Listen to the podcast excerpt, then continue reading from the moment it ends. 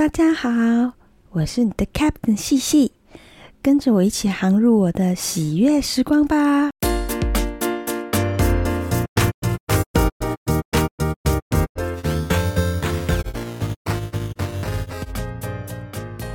最近边境开始松绑了，那很多人都开始在看机票、组团出去玩了吧？你有想去哪里呢？欢迎分享哦。我最想去的地方啊，就是回到工作最前线的时候那种忙碌的生活，只要专注做自己喜欢的事情，就不必管其他事情的那个时光。当你真心渴望某样东西时，整个宇宙都会联合起来帮助你完成。这是《牧羊少年奇幻之旅》中的一句相当有名的话哦。嗯，过去，呃，我有看过好多人都好喜欢这一本《牧羊少年奇幻之旅》。那这一本感觉起来就很有宗教故事的感觉，然后呃，也很有浓厚的预言感。很正能量，呃，我我个人其实不太喜欢这种奇幻的励志小说。那我比较喜欢的是像说少年派，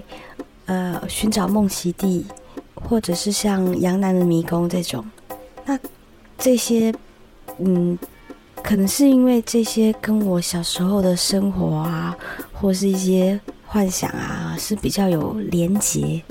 小时候，我姐姐总是跟我讲说，窗台那边的裂缝就是通往异次元的路，然后所以她就会跟我一起轮流去把那个洞给挖开。后来我们要搬离那个旧家的时候，就是卖这个房子的时候，就造成了一些困扰，因为窗台的洞就没有办法跟爸爸妈妈讲说为什么要去把它破坏掉。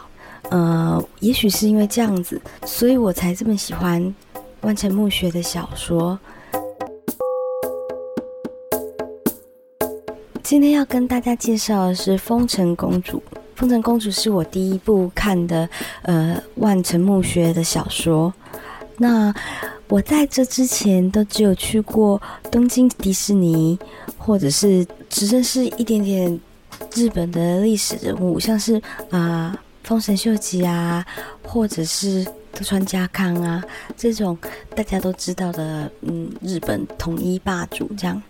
那所以刚开始看到书里面讲到关西大阪这边的真田，呃，还有东京来的松平这两个姓氏，就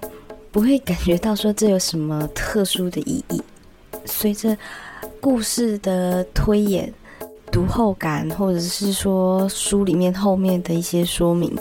才会发现说这两个名字其实是有它的意义的。那等于说我其实是有点像一张白纸的时候去看这本书。这本小说的大意呢，就是说，呃，从东京来的三位会计检察院的调查官，然后到大阪，针对政府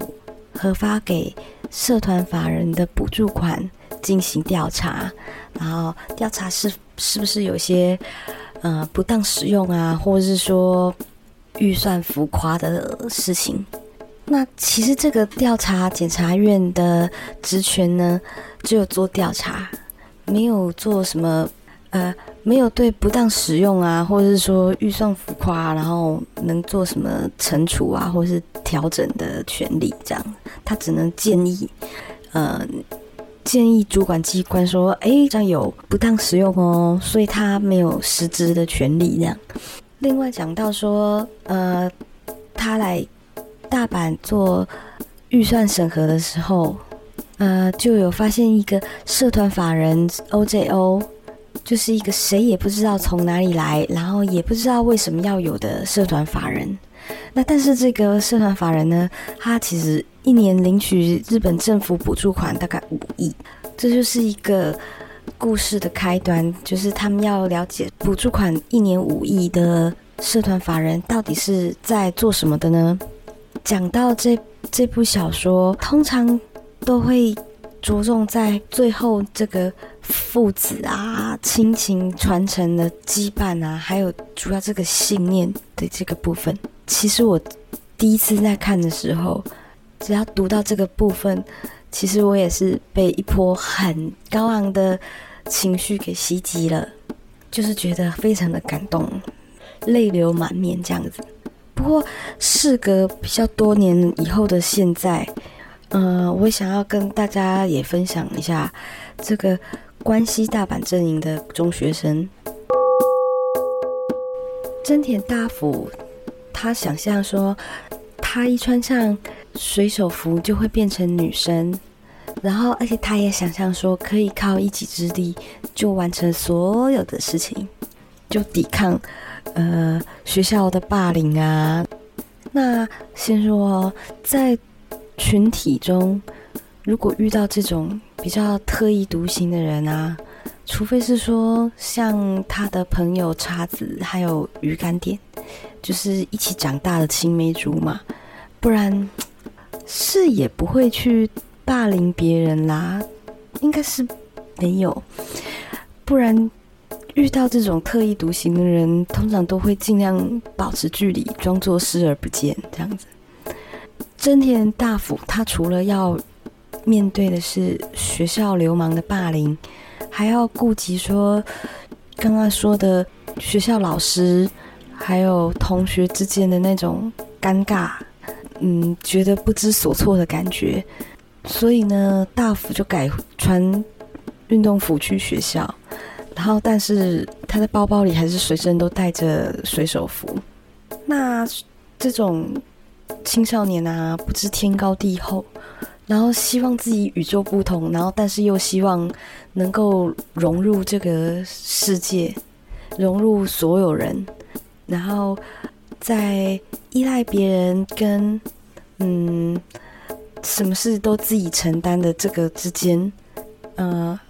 各种摆荡啊、探索啊，我觉得这这一部小说在这个方面就是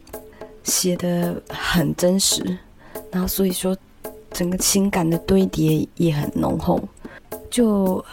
就觉得非常的有趣，也也有些共鸣。那可能是因为我在中学的时候，也是在公主病跟中二病之间不断的发作，这样。除了人跟人之间的这种情感的堆叠，那书里面对一些。呃，空间场景啊的描写刻画也非常的生动，所以后来我去到大阪旅游的时候，故事好像就是会历历在目，就是都重现在眼前，replay 一次。另外到此为止吧，风太郎算是呃这本《丰臣公主》的前传，就是它非常的厚，然后分上下两本，上下两本的内容。呃，我觉得几乎可以算是两本不一不一样的风格，但是其实故事非常的流畅，然后我非常的推荐，希望将来有有机会可以跟大家也分享这本，呃，到此为止吧，风太郎的故事。好啦，时光胶囊小小的，喜悦的时光总是这么短暂，时间咻。一下就过去了，下次再见喽，拜拜。